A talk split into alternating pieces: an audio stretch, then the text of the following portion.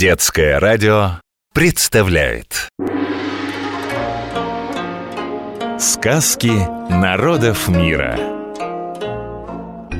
Китайская грамота. Слушаем сказки и изучаем китайский язык вместе с преподавателем Института стран Азии и Африки МГУ и Международной школы китайского языка Мяо Чунь. Привет, мои юные друзья! Старая панда давно живет в горах Китая. Больше всего на свете этот черно-белый мишка любит лакомиться вкусным зеленым бамбуком и рассказывать интересные истории. Послушайте сказку о чудесном коромысле. Дело было в давние времена.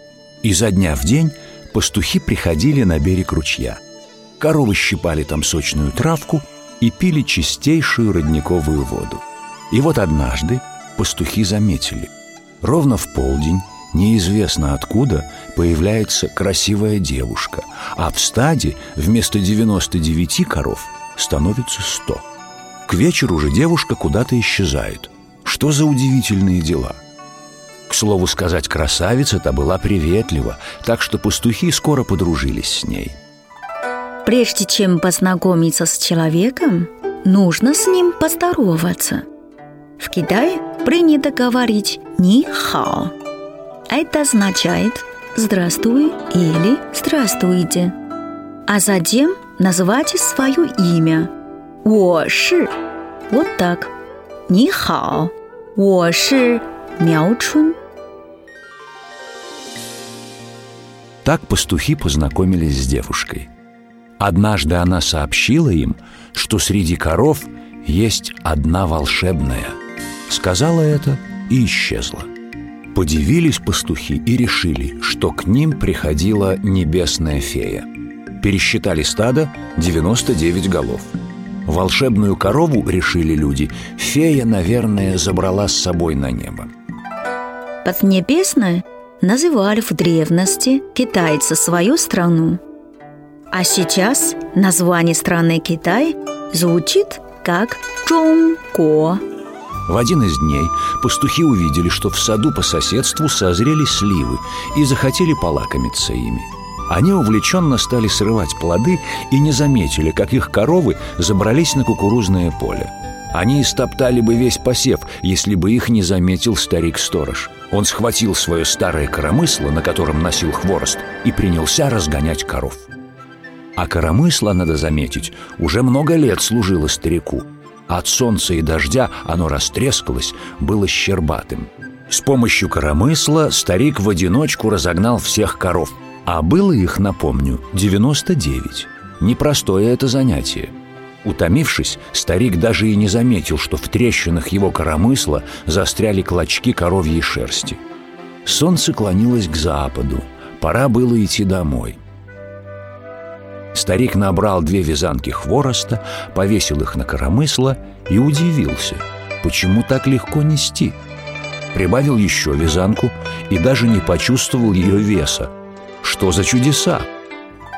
Тиди говорят в Китае, когда чему-то удивляются. Это чудо. Тиди. Чудо! воскликнул старик. Он увешал хворостом свое старое коромысло – Поднял, а тяжести не чувствует. С того дня стал он носить домой огромные вязанки хвороста и зажил намного лучше прежнего, пока не повстречал как-то на дороге одного богача. Тот удивился, сколько несет старый человек, и понял, что все дело в его коромысле. Принялся богач уговаривать старика продать ему эту вещь. Долго не соглашался старик. Жаль ему было со своим коромыслом расставаться, но в итоге согласился. Обрадованный покупкой богач, придя домой, заметил на коромысле трещинки.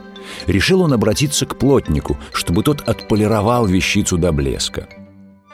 Плотник отлично справился с работой, убрал все трещинки с шерстинками коровы.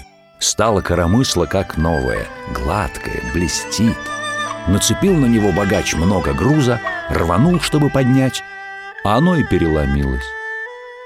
Так и должно было случиться.